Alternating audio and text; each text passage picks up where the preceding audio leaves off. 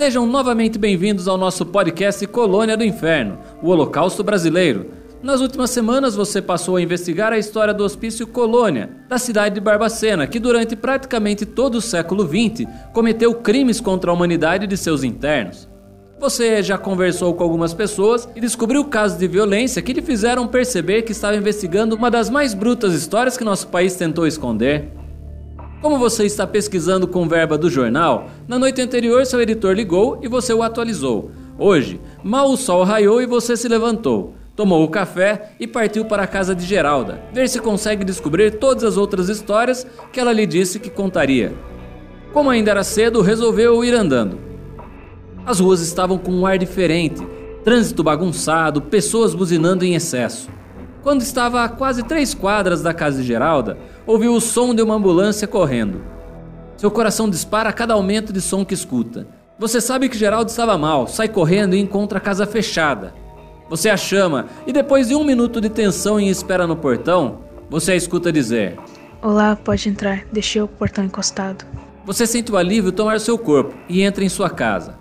Ali, Geraldo lhe oferece café e vocês começam a conversar. Após 15 minutos de conversa avulsa sobre o tempo e memórias de músicas da década de 80, você pergunta a ela sobre seu filho, João Bosco. Ela fecha os olhos e inicia seu relato. Você lhe pergunta como era cuidar do filho vivendo naquele hospício. E ela lhe responde que aos 17 anos foi obrigada a deixar o colônia e não somente o hospício, mas também deixar o filho lá, que tinha apenas dois anos e ficou sob os cuidados das freiras. A ela era permitida visita apenas aos domingos. E então ela lhe conta: Aquela separação foi um golpe duro pelo qual passei. Eu vivia a semana trabalhando esperando o domingo chegar. Cada pequeno sorriso de João Bosco em meus braços me fazia ter coragem para suportar a crueldade que a vida me infligia. Até pensei em trabalhar mais para poder alugar algum espaço para nós dois Reuni o máximo de dinheiro possível e quando cheguei certo domingo ao colônia, esperava levar o meu filho comigo, mas recebi o pior dos golpes possíveis. Ele não estava sentado na escada da porta do berçário, como era costume. Já muito angustiada, passei a falar: João, meu filho, a mamãe chegou, vem, querido, estou aqui. As freiras tentavam passar um ar de naturalidade, mas as coisas estavam muito diferentes.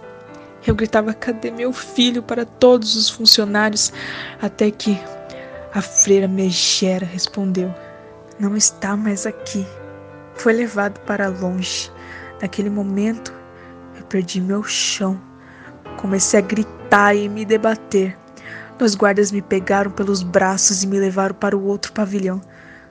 Não desisti. Então, para me conter, recebi descargas elétricas e uma ameaça que não me esqueço jamais. Eles disseram: se voltar aqui, não te deixaremos sair. Esse labirinto que me enfiaram durou anos.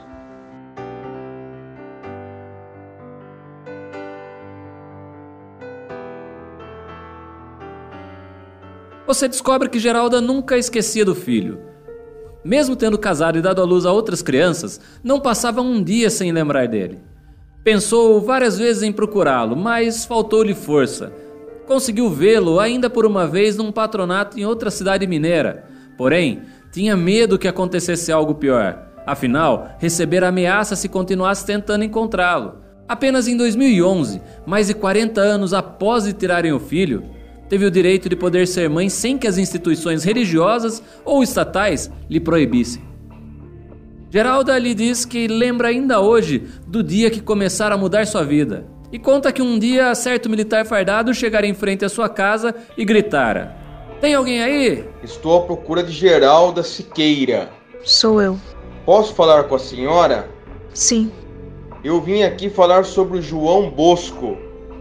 Geralda sente o coração bater mais forte, perde o chão e diz: É melhor o senhor entrar, porque não estou conseguindo ficar de pé. Eu sou amigo de João Bosco, que pertence ao Corpo de Bombeiros em Belo Horizonte. Há meses procuramos pela senhora.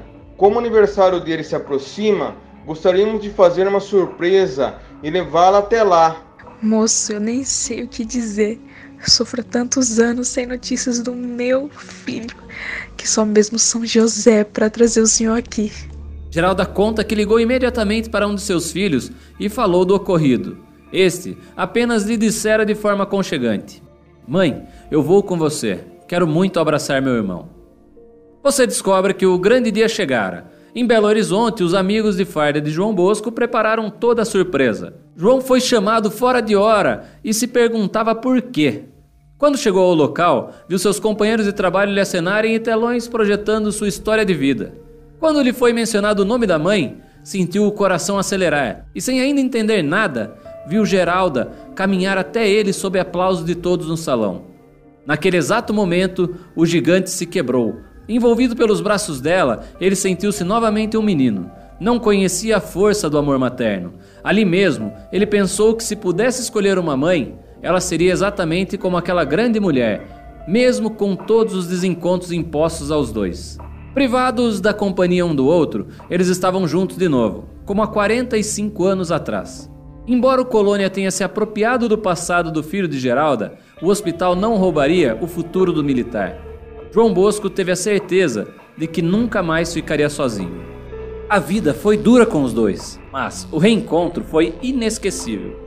Agora que você conheceu toda a história de Geralda, você pode decidir quais serão seus novos passos. Primeira opção: voltar a conversar com o garçom que encontrou algumas noites antes. Segunda opção: continuar lendo os papéis encontrados nos arquivos da Freira Megera, ou a terceira opção, ir à prefeitura buscar descobrir se existem documentos que possam te ajudar no seu trabalho. Essas são opções para você escolher e poder conduzir a nossa história e nosso personagem para muito mais além.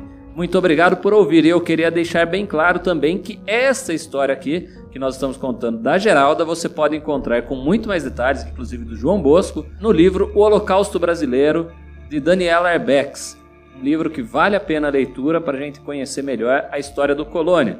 Mas você pode também ouvir toda a nossa história aqui e logo que acabar, comprar o livro e também fazer a sua leitura, a sua interpretação. Muito obrigado e essa dica de leitura fica. Selvagem. Selvagem. Selvagem. Selvagem. Das selvas. Animal selvagem. Que medra sem cultura. Agreste. Silvestre. Inculto. Nômade. Bárbaro. Tribo de índio selvagem. Rude. Bruto. Ignorante. Intratável. Pessoa grosseira. Mal educada. Mal educada. Mal educada. Mal educada. Você está curtindo Selvagens Histórias.